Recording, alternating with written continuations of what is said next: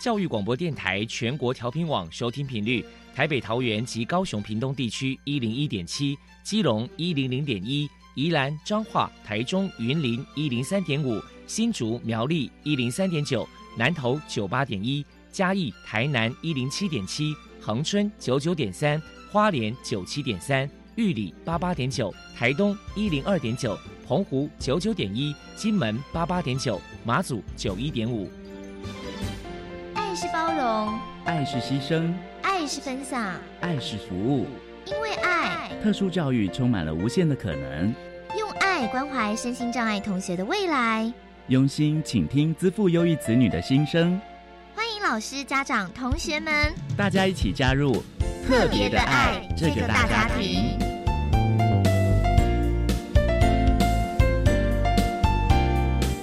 本节目由教育部学生事务及特殊教育司指导，国立教育广播电台监制，欢迎收听。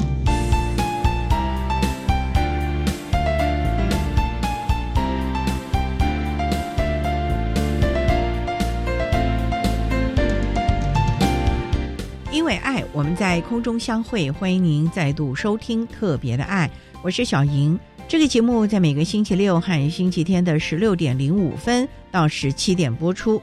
在今天节目中，将为您安排三个部分。首先，在“爱的小百科”单元里，波波将为您安排大树抱抱单元，为您邀请台北市新生活协会的理事长陈素贞陈理事长，为大家说明精神障碍儿的教养经验，希望提供家长老师可以做参考。另外，今天的主题专访为您安排的是。爱的搜寻引擎为您邀请获得一百一十年教育部优良特殊教育人员荣耀的新竹县立六家高级中学国中部资源班的简宇谦老师，为大家分享《窗外有蓝天》，谈国中教育阶段情绪行为障碍学生辅导以及支持服务的经验，希望提供家长老师可以做参考。节目最后为您安排的是“爱的加油站”，为您邀请获得一百一十年教育部优良特殊教育人员荣耀的桃园市平镇区忠贞国民小学资源班的黄新雅老师，为大家加油打气喽！好，那么开始为您进行今天特别的爱第一部分，由波波为大家安排大树抱抱单元，大树抱抱。特殊儿的父母辛苦喽！我们将邀请家长分享教养的技巧、情绪舒压、夫妻沟通、家庭相处，甚至面对异样眼光的调试之道。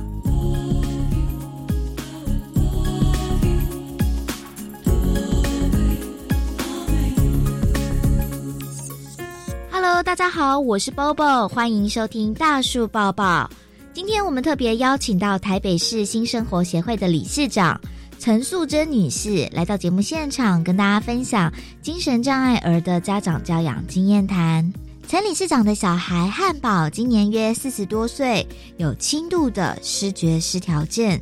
首先，我们先请你来谈谈当初知道孩子是精神障碍儿，当时内心的辛酸跟难过，你是如何走出来的呢？他是小儿子嘛。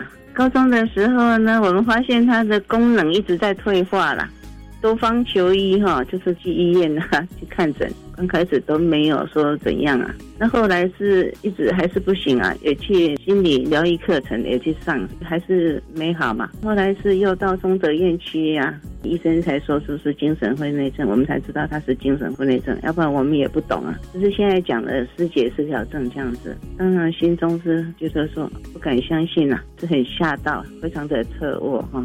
一方面继续就医啦，因为他这个也是要就医啊。然后一方面一些亲朋好友就会介绍的一些什么算命的啦，还有一些中医啦，一些针灸推拿啦，还有一些道教的做法，我们都会尝试去运用了。那过程当中是会有一点点安慰自己的效果，但是疾病的问题它还是存在的。本来原本以为说看病吃吃药啦，像感冒一样，一阵子就会好嘛。后来才知道说这个是需要长期服药，而且有可能需要调药才能渐渐的稳定这样子啦。陈理事长为了家中的宝贝小儿子汉堡，投入了许多的心血跟努力。接下来，我们请您来谈一谈，有寻求哪些组织机构的帮忙呢？整个漫长过程是需要家长投入很多的时间跟金钱的，这是的确的。小孩子是因为高中他是念夜间部，然后毕业考上大学夜间部，他就不要了。他说我不要再念夜间部了啦，就再去补习重考到服装设计科，但是大三。期末呢被二一涨掉退学嘛，就到补习班去，然后也是被批评说他不努力啦，人家是保证班的，他就被退班又被退费，后来又去参加了两家的补习班，之后再转学考进入南部的大学的夜间部了。但是寒假回来的时候，这精神这个疾病状况就很严重了，然后就就医就急诊住院的一段时间了。那时候就办了休学跟身心障碍证明。这年轻的医生一直说服我们去办这个身心障碍证明了，因为我们本来没办法接受说去办身心障碍证明嘛。那医生说要有这种身心障碍的证明手册呢，你才有办法使用这些的服务了。将会比较好啦。快两年之后呢，再转学到日间部。那接下来共念了六年呢，大学才毕业的。那其中最后的四年，我是有南下陪他住在一起，就是另外租的学校外面租的。然后陪孩子在南部就学呢，主要是注意他的三餐啦，还有稳定他的作息啦。那学校有那些中校性的社团，或者是某些资源教师的课程，或者是活动的话，我也会一起参与。然后就学的时候，主要是找学校的系办公室跟资源教师的协助啦。要感谢系办公室的助教跟资源教师的辅导老师的协助，特别要感谢一位何老师呢，他也有亲戚是病友嘛，寒暑假他都会到。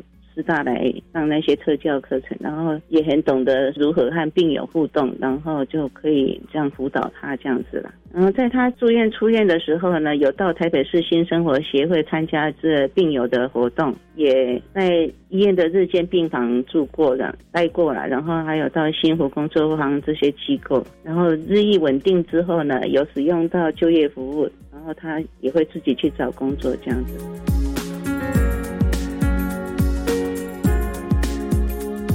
在教养汉堡的过程当中，陈理事长表示，遇到最大的考验是，以父母的爱从小来支持孩子他们念书啦，有什么儿童音乐班啦、绘画班、广播营啦这些活动，我们也都会让孩子去报名参加。也有很多家人一起的那个活动啊，比如说像去户外践行啦、旅游啦、看电影啦、听听音乐会这些的，也都会全家出动。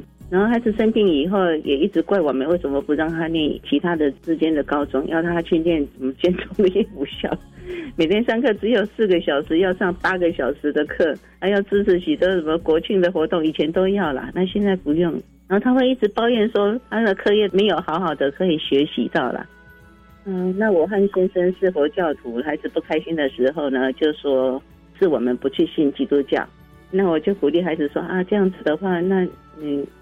鼓励他自己也可以去参加其他的宗教活动啦。那有时候我也会去陪他一起参加。那他从小动作慢嘛，那阿妈又特别的疼爱，就会帮他做事，包括他每天要穿什么衣服的，阿妈都要帮他决定了。身为媳妇，我没办法去抵触婆婆。那小孩子从小呢，独立性就不够了。后来他做事不顺的时候，就会怪罪我们父母了，就一直在那里读了。那我们父母呢，没办法，就只能选择放下啦，不要让孩子这个批评占据自己的情绪啦。就想讲说，他是我们生命中的课题吧，是我们的增上缘吧，就这样子。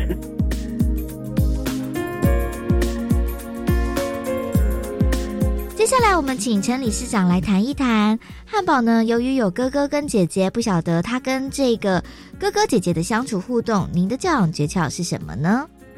因为我是觉得每个人都是不同的嘛，从小孩子都是让他们自主发展兴趣啦。像女儿说要她要画漫画啦，就让她画啦。那哥哥大学以后说要参加一贯道啦，那我们也没有反对啦。那小儿子因为高中以后生病嘛，所以哥哥姐姐那时候各忙学业的，又继续念研究所，所以他们互动就比较少一点了。是也没有说小孩子病了就有太特别的变化了。我女儿现在有小朋友了嘛？外孙女还小的时候呢，他们回家的时候呢，如果想要吃饼干呢，要看卡通影片啊，要玩电动啊，都会找舅舅帮忙这样子。和精神病友相处，有时候看到他们呆呆呆的的时候呢，大家可以多说好话啦，都给予肯定啦，可以让他们回神过来，可以多鼓励这些病友呢，他们参加活动。请教一下陈理事长，面对汉堡情绪上的问题，您的教养方法是什么呢？病人情绪不好的时候，如果和他辩论哈，会辩不完，会更不好。那像前面说的，他生气时候说我们让他去那个健步啊，我就说真的对不起，爸爸妈妈和你一样，也是生下来就什么事情都会做，我们还要上班赚钱养家，没办法，什么事情都想得很周全呐，就是要跟他说明了，跟他对不起的，让他可以理解说父母亲不是万能的。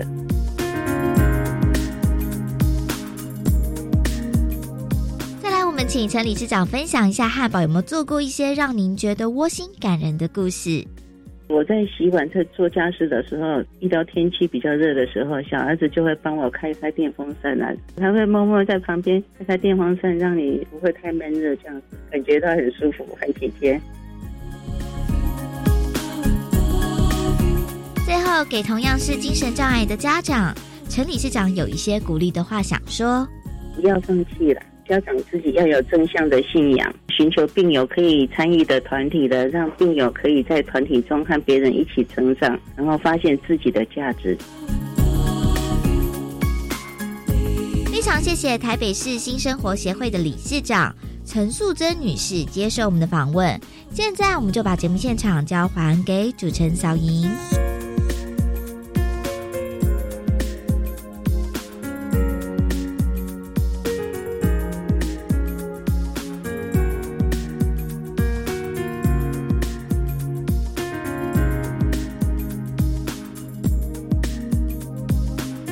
台北市新生活协会的陈素贞理事长以及波波为大家介绍了精神障碍儿的教养经验，希望提供家长、老师可以做个参考。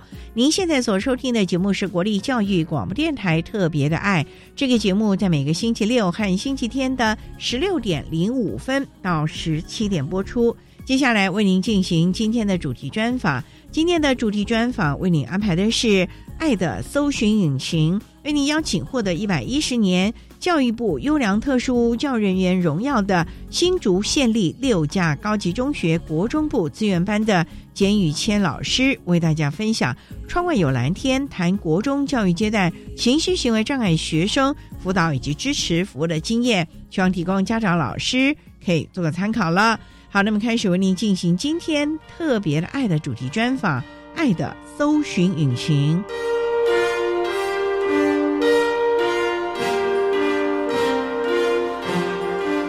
的搜寻引擎。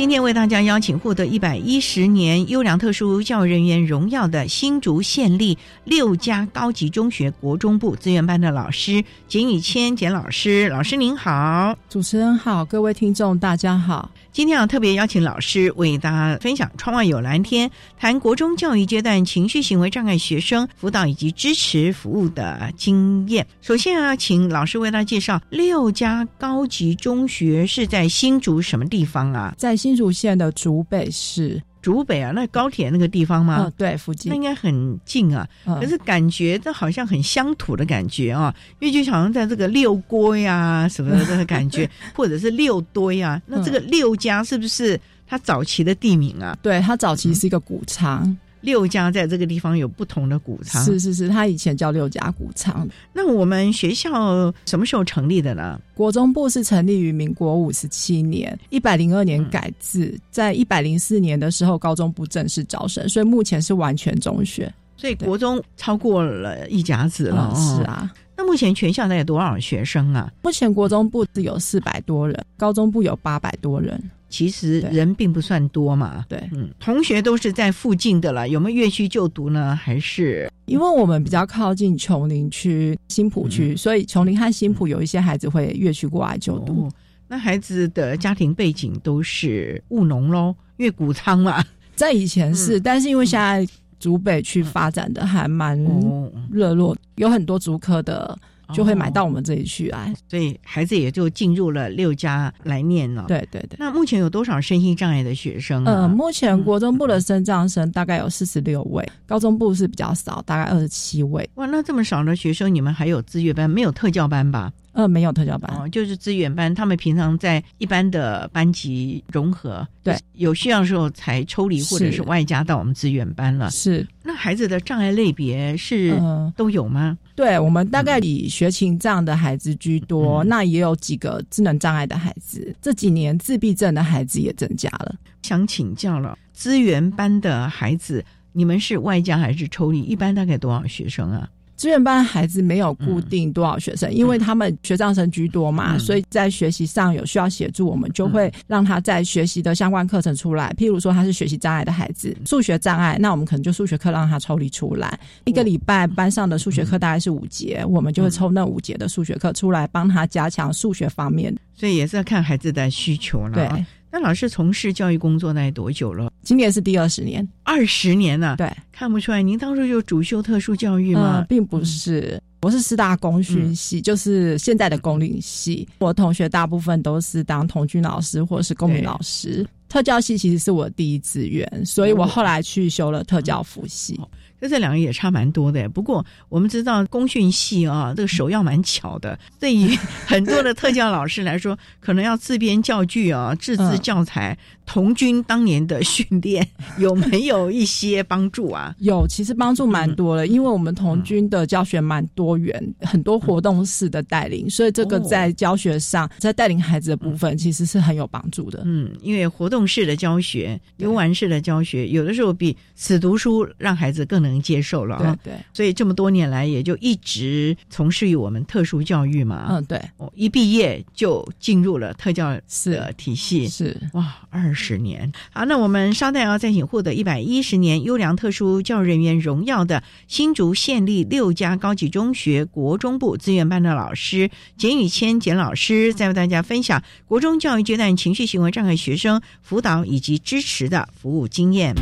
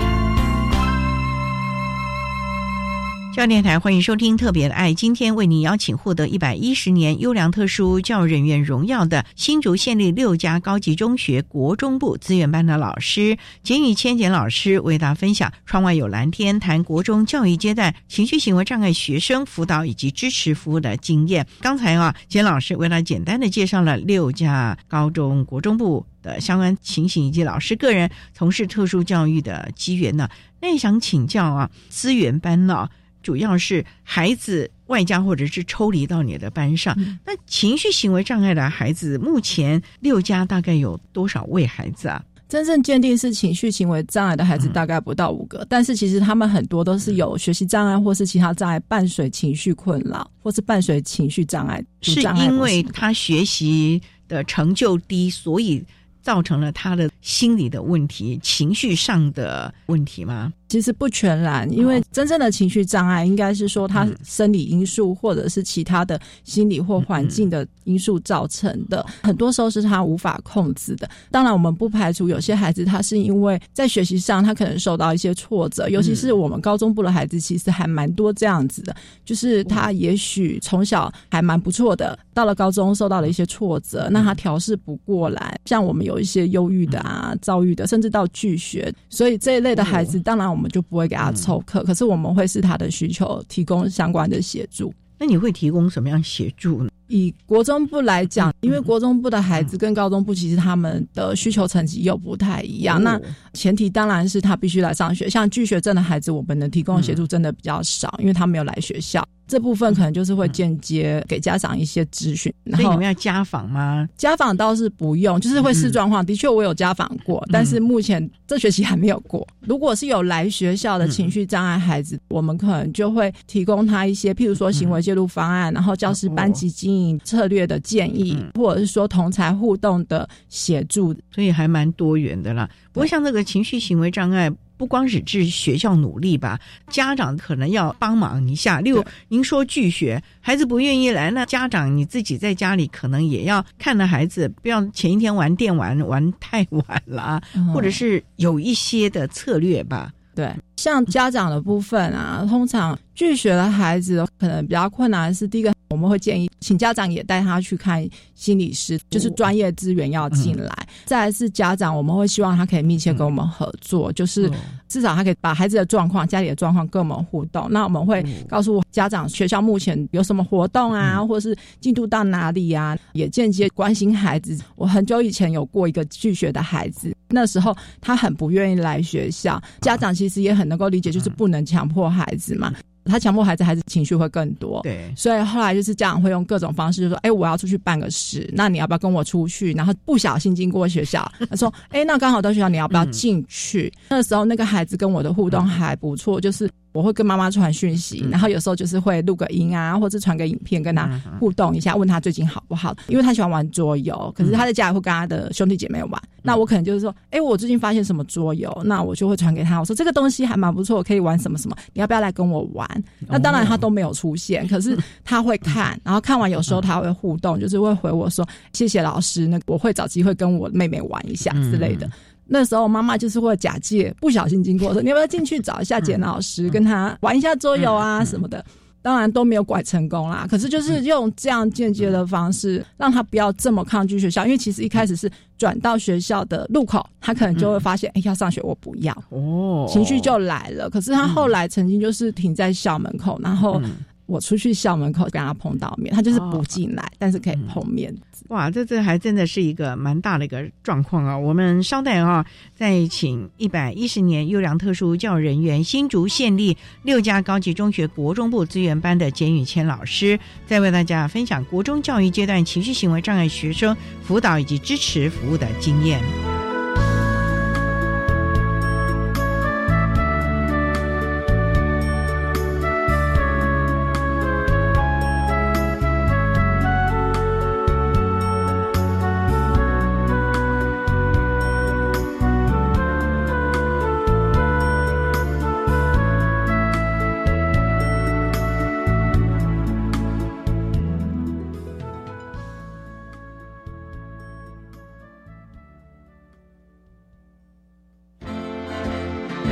Like coffee or tea?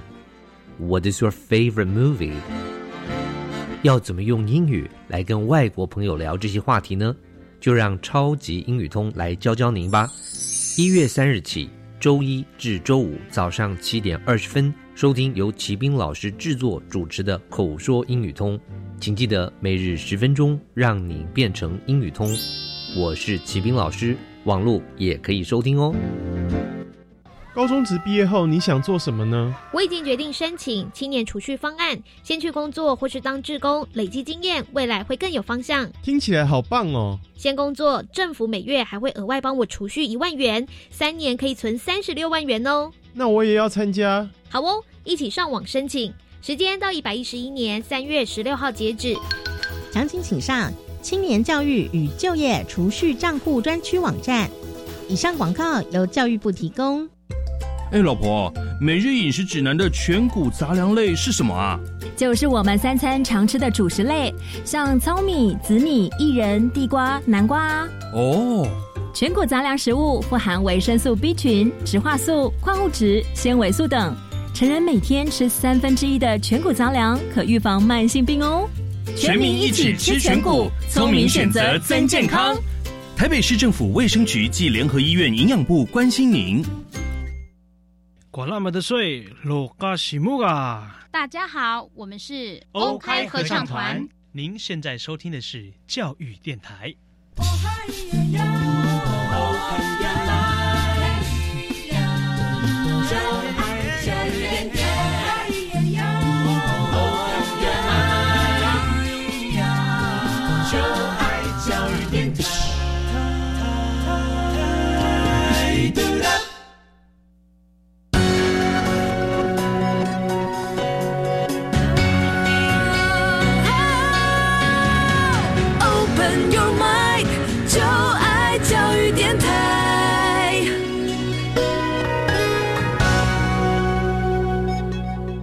电台欢迎收听《特别的爱》这个节目，是在每个星期六和星期天的十六点零五分到十七点播出。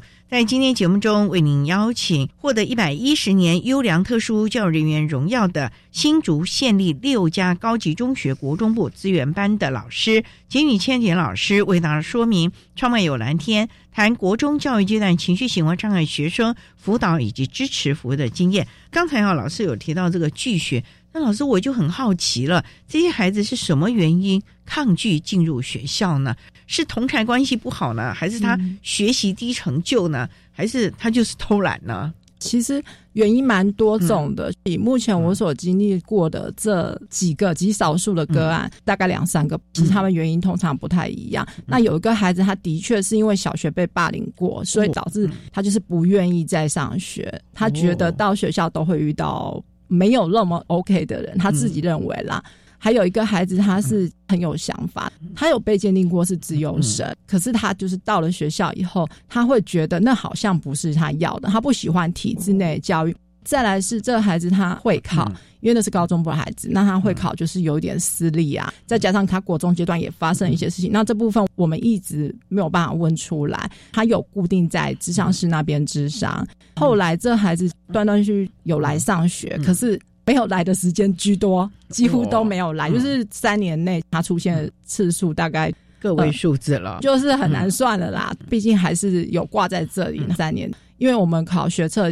基本上，你只要有同等学历，就可以去考。所以他后来也是上了大学。问题是，他没来上课，那他的平凉怎么办呢？所以这一块就会帮他整理用特殊考场的模式，然后也会看他那一天的状况。其实这孩子很特别，是他能力是够的，认知能力是好的。所以当他今天的情绪，他觉得他 OK，他知道要断考，他会勉强自己说：“我今天一定要来上学，一定要去考试。”可是问题是，他常常到了校门口，他就是不下车，因为他就是没办法。他会跟他妈妈说：“我今天就是没有办法下车，我没有办法进学校。”因为我们校内的同仁也真的给他很多的弹性，导师给他的支持度很够，教务处跟辅导处这边大家都很帮忙，所以后来他会发现老师会帮他想办法，然后给他一些特别的调整。譬如说，他今天终于可以来了，他今天可以到学校走进来，但当然他还是没有入班，那我们就会让他在特殊考场。一个下午完成所有的考试，他是有办法这样完成。我一个下午完成所有考试，而且他的文科蛮厉害的，所以他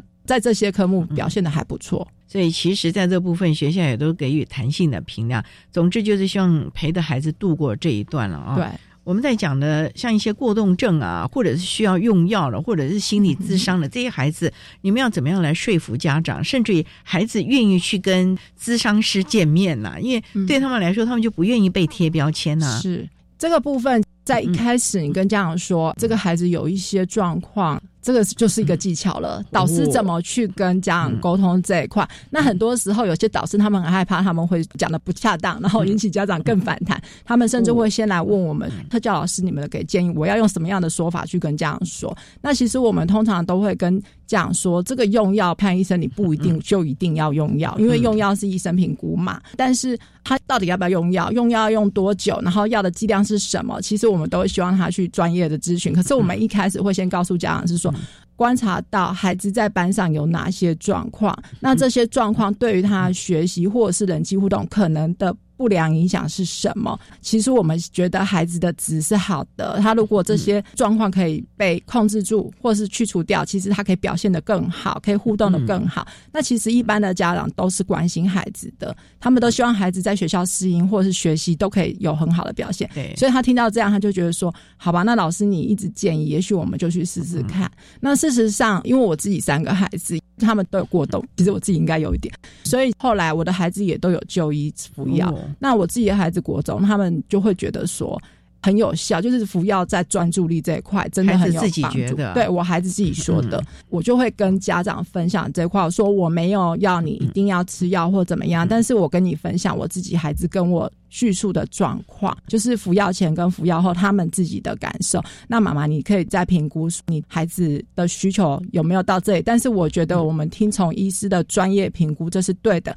即便不需要吃药，但医师可能会给你一些建议，譬如说心理智商啊，或者是说妈妈你的教养调整要怎么去做。不过谈到这个用药啊。很多家长就怕有副作用，因为有很多孩子就昏昏沉沉的，或者是胃口不好，家长反而觉得会不会还会有后面的副作用？因为这人生长长的，现在用药了，将来会不会影响他的发育啊，或者等等的这个部分，老师有没有跟家长们聊到这一块呢？其实有家长会质疑这一块，大部分的家长都是会说他们孩子会食欲不振。那因为国中阶段就是正在成长嘛，尤其是有些孩子他们就是比较瘦小，那。讲就说，你看我孩子已经这么矮了，怎么办呢？那我就会跟他们说，的确用药会食欲不振。那我家孩子有这种状况，那我就会说，我们通常就是早餐后就给孩子服药。那药效内，当然他可能午餐会没有那么爱吃。那我必须坦白说，其实我们国中很多孩子他们营养午餐也没有很认真在吃啊。当然这是题外话。那我就会跟家长说，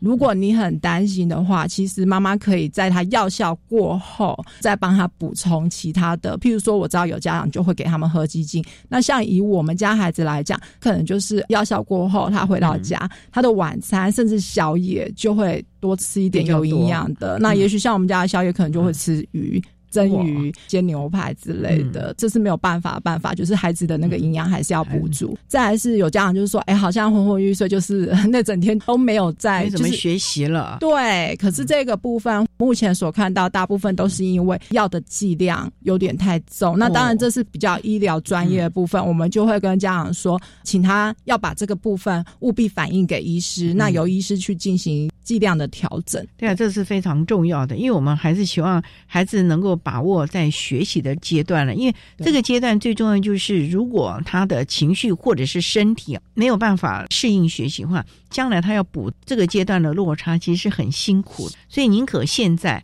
赶快来补助。我们也知道，在学校学习的成就也是孩子同才关系很重要的关键点了啊！是，所以这点呢，家长真的还是要听从专业的建议了。那我们稍待啊再请获得一百一十年优良特殊教育人员荣耀的新竹县立六家高级中学国中部资源班的老师简宇谦简老师，再为大家分享国中教育阶段情绪行为障碍学生辅导以及支持服务的经验。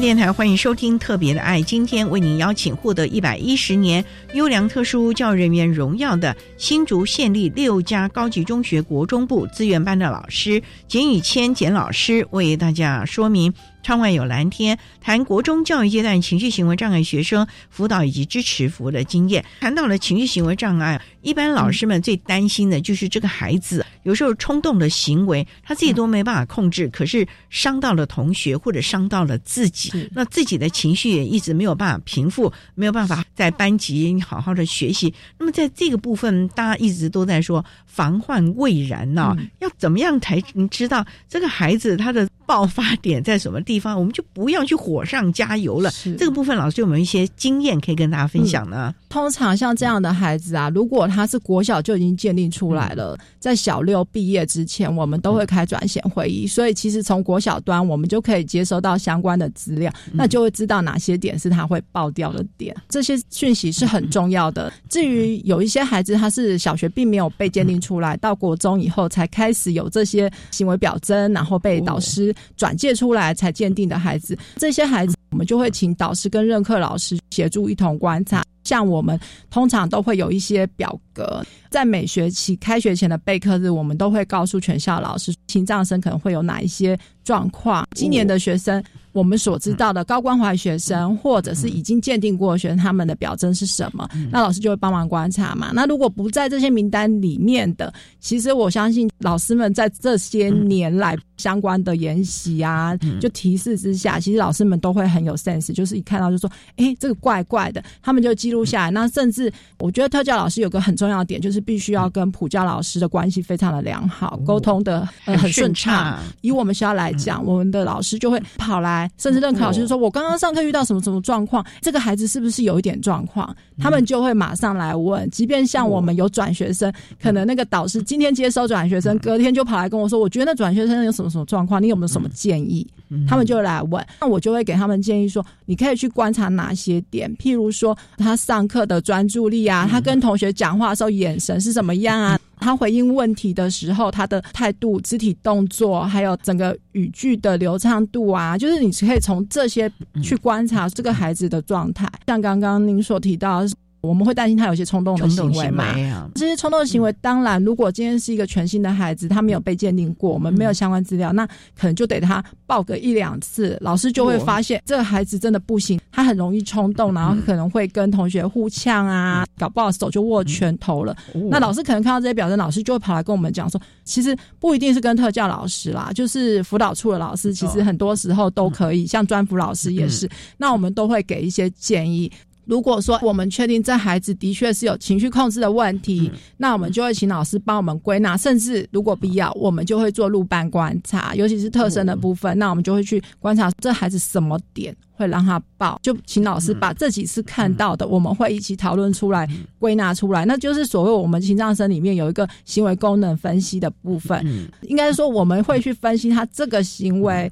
发生之前会有哪一些环境因素，或者是说哪一些的，譬如说他有一些前因啊，也许他那天可能早上迟到，他可能那天很容易情绪不好，然后就很容易爆。就是我们会去发生事件以后归纳出这样子，那我们就会特别去提防，当他。今天又迟到了，也许他可能今天就情绪不是很好。好，那如果今天又有人去惹他了，他可能就会暴走。那甚至有时候那个学生他可能是针对某一个特定的人，他就容易爆。这也是我们会特别去看的。当我们知道这些因子以后，我们就可以去做一些预防的这一块。所谓的预防，譬如说从环境去做一些改善啊，对，然后或者说位置，假设我是对特定人的，那我的位置安排或者是小组分工，我就不要跟那个特定人在一起。就是会有私信同才的安排，情障生真的特质蛮不一样的，就会很因人而异。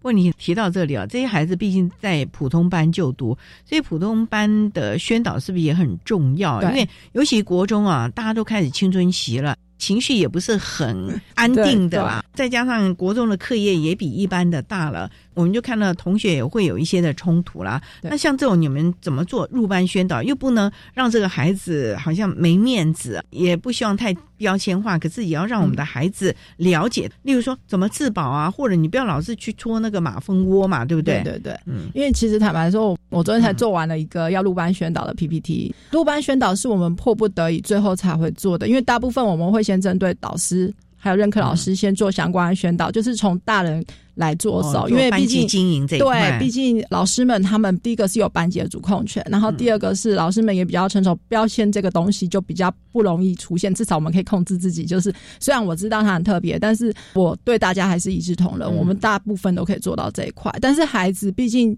青少年真的，我觉得孩子们都还没有成熟，尤其像小国一那种，就小六上来的嘛，也就是屁孩。所以其实很多时候我们会很害怕入班宣导会造成很明显的标签化。造成反效果，这是我们会担心的。所以其实不管哪一个障碍类别要做入班宣导，我们都会再三斟酌。那也会跟导师、任课老师，甚至是家长，就是我们会一起开会讨论。像我上上礼拜做了一个自闭症入班宣导，也是我们斟酌了很久。那后来是因为我们发现同学已经受不了，快要爆了。同学只知道那个孩子很特别，但其实他并不知道那个孩子特别在哪里。那甚至他们会觉得那个孩子常常很白目，还有这种形容是说，哎，他很白目。那我。我不会跟他互动，我不想跟他互动，到最后就变成有点排挤了。我们会觉得孩子你要在这个地方待三年，跟这样的同才互动三年。那如果说同学们都不知道怎么样跟你正确的相处，其实我们的特生也会过得很辛苦。对哦，所以这部分我们斟酌了很久以后，我们就把所有可能发生的状况排除掉。那也去考量了导师的班级经营风格，确认说我们宣导以后。导师后续的协助还可以持续帮我们留意，然后关注后续的发展，这个部分我们才敢放胆去做。那以刚刚讲的那个情绪障碍的宣导，我明天就要入班宣导，其实我们就会很担心，说我宣导完以后，同学就觉得哎呀他怎么这样，那我就远离他。所以，我们入班宣导第一个不会特别针对。某个人，我不会说哦，你们班的谁谁谁不会这样子。通常我们也会评估状况。像我目前对孩子们的说法是说，哎，我们就是每个年级都会轮流挑一个班做入班宣导，因为刚好我之前做那个自闭症是在国一，那我现在请障生是在国二。就说哦，我们没有特定对谁，我们就是挑班级，不小心就轮到你们班啦，就这样。然后我进去，其实我都会说，哦，我今天这是友善校园的特教宣导，那你要怎么样跟同学互动很好，包括像明天的。宣导主题，我就会很刻意的去选择。我打算用樱木花道当主轴，因为学生都很爱看那个漫画。那我就说，那你们觉得樱木花道有什么特质？那学生一定就会说嘛，他很冲动，然后他情绪化，然后什么的。那其实就会讲到我想要提到的情障的特质出来。哎，所以还是要想方设法的让孩子潜移默化当中了解了这样的一个宣导。招待赞请获得一百一十年优良特殊教育人员荣耀的新竹县立六家高级中学。国中部资源班的老师简宇谦简老师，在为大家分享国中教育阶段情绪行为障碍学生辅导以及支持服务的经验。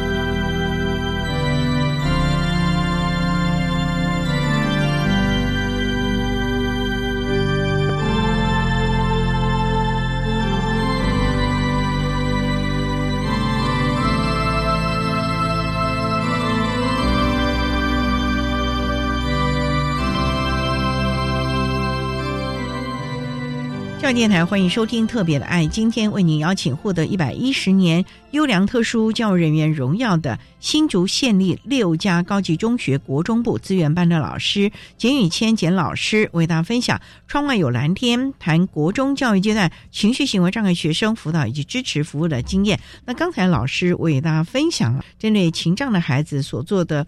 行为啊，或者是入班宣导。不过我们知道，老师也有机会进入了我们法务部的城镇中学啊，成为情绪巡抚的老师。这个部分，老师可不可以为大家来分享一下您的经验呢？通常城镇中学这群孩子在情绪上面有很多躁动的部分、冲动的部分吗？基本上，城镇中学它是属于感化教育的一环，所以进到城镇中学，孩子其实他们是一定是有犯了一些刑事案件，会去支援城镇中学，也是蛮特别的一个经验啦。因为我自己的背景，我是读台北大学犯罪学研究所的，那又读了警察大学的犯罪防治博士班，所以刚好有这机会，又有特教背景，所以那时候城镇中学有发生一个特殊生的个案，就是因为情绪失控，然后引发了一些争执，那那争执还扩。大导致他们内部管理有一点困扰，所以那时候他们敢于没有特教专业的老师，所以才协请新竹县政府帮忙。那那时候新竹县政府也许刚好看到我这样的背景，对，所以就是有这个机会到城镇中学。那那里面的孩子其实跟我们一般的青少年没有太大不一样，唯一最大的差别就是城镇中学孩子大概有九成家里是没有功能的。你说家里爸爸妈妈不关心就算了，可能还有更惨的是爸爸妈妈自己本身就是犯法的。像我之前在城镇带过一个孩子，爸爸就是帮派的。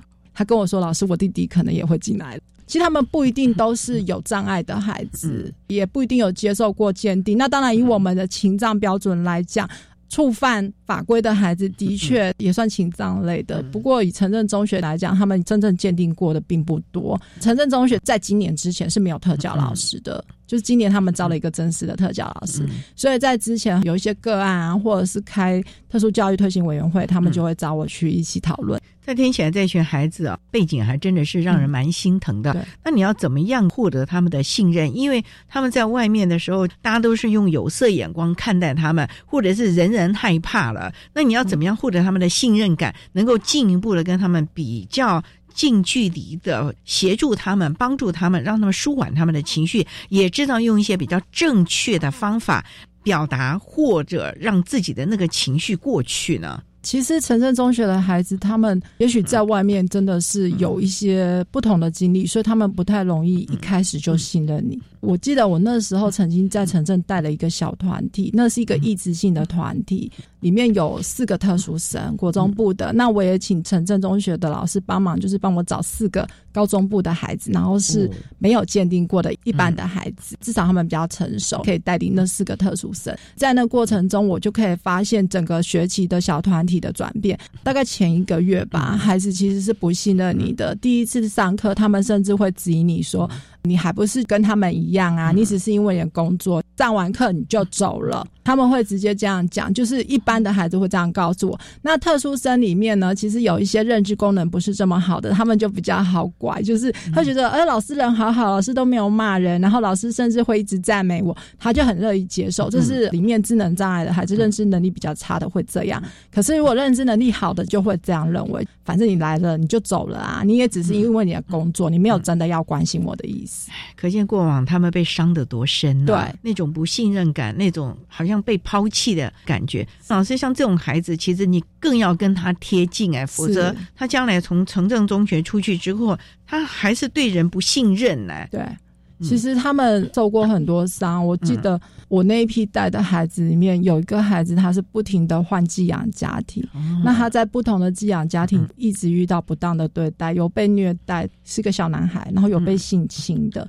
然后寄养家庭不是都有被挑过吗？对，所以其实我也不太明白，因为那是一个南部来的孩子，那个孩子的认知功能不是这么好，表达能力也不好。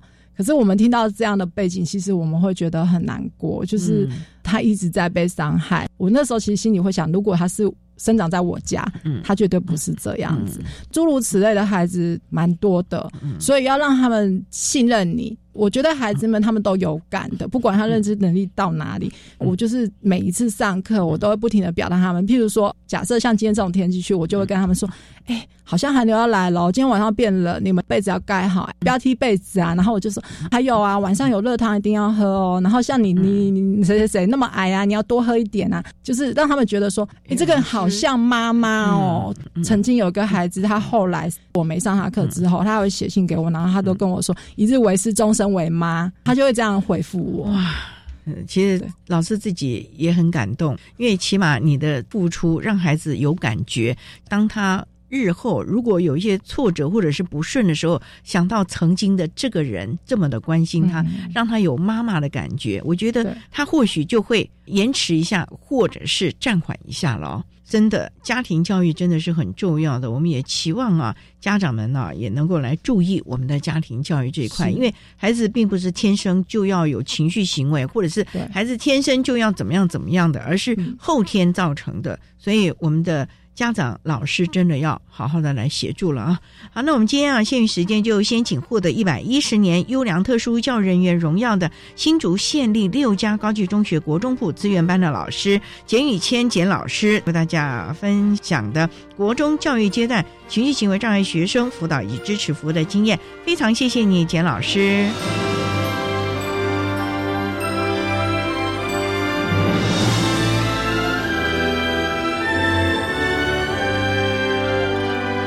谢谢获得一百一十年教育部优良特殊教育人员荣耀的新竹县立六家高级中学国中部资源班的简宇谦老师，为大家分享了国中教育阶段情绪行为障碍学生辅导以及支持服务的经验，希望提供家长、老师可以做参考了。您现在所收听的节目是国立教育广播电台特别的爱节目，最后为您安排的是爱的加油站。为您邀请获得一百一十年教育部优良特殊教育人员荣耀的桃园市平镇区忠贞国民小学资源班的黄新雅老师，为大家加油打气喽！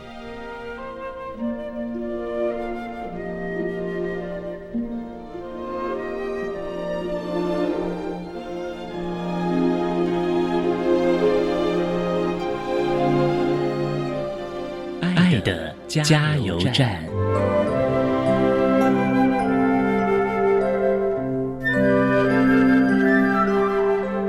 听众，大家好，我是一百一十年度教育部优良特殊教育人员，目前任教于桃园市平镇区忠贞国民小学资源班的黄新雅老师。针对国小教育阶段情绪行为障碍学生学习及辅导支持服务，有几点建议：过动症必须先经过。专业的医师评估，再加上团体中的适应不良状况，才能下诊断。所以平常呢，应该要多了解孩子在校与同学的互动状况及情绪表现。若是情绪行为方面的问题，辅导介入一段时间后还没有改善，就要透过医疗进行专业的评估。接受孩子有状况是一件很痛苦的事，但不去处理，产生错误的自我价值，错过早期介入的时。机就容易产生了许多的遗憾。过动症的孩子就要多动一动。我指的动一动，是指鼓励孩子多多运动，特别是跑步、游泳、骑脚踏车或打球等运动呢。它能够使脑部的激素分泌稳定，就不会动不动暴怒、烦躁。久而久之，专注力就能够增加。懂得怎么去控制自己的肢体，就会慢慢学会控制情绪。孩子、老师、家长及医师是合作的概念。孩子能够努力学会认识自己、控制自己。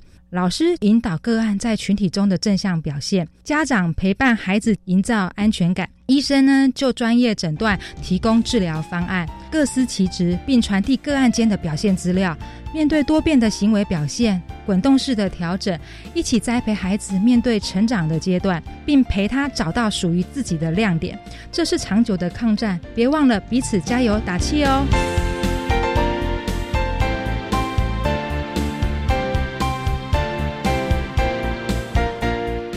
今天节目就为您进行到这了，感谢您的收听。在下个星期节目中，为您邀请国立新竹特殊教育学校的校长刘玉玲刘校长为大家分享最适切的安置，谈高中教育阶段身心障碍学生适性辅导安置的转型重点以及注意的事项，希望提供家长老师可以做个参考喽。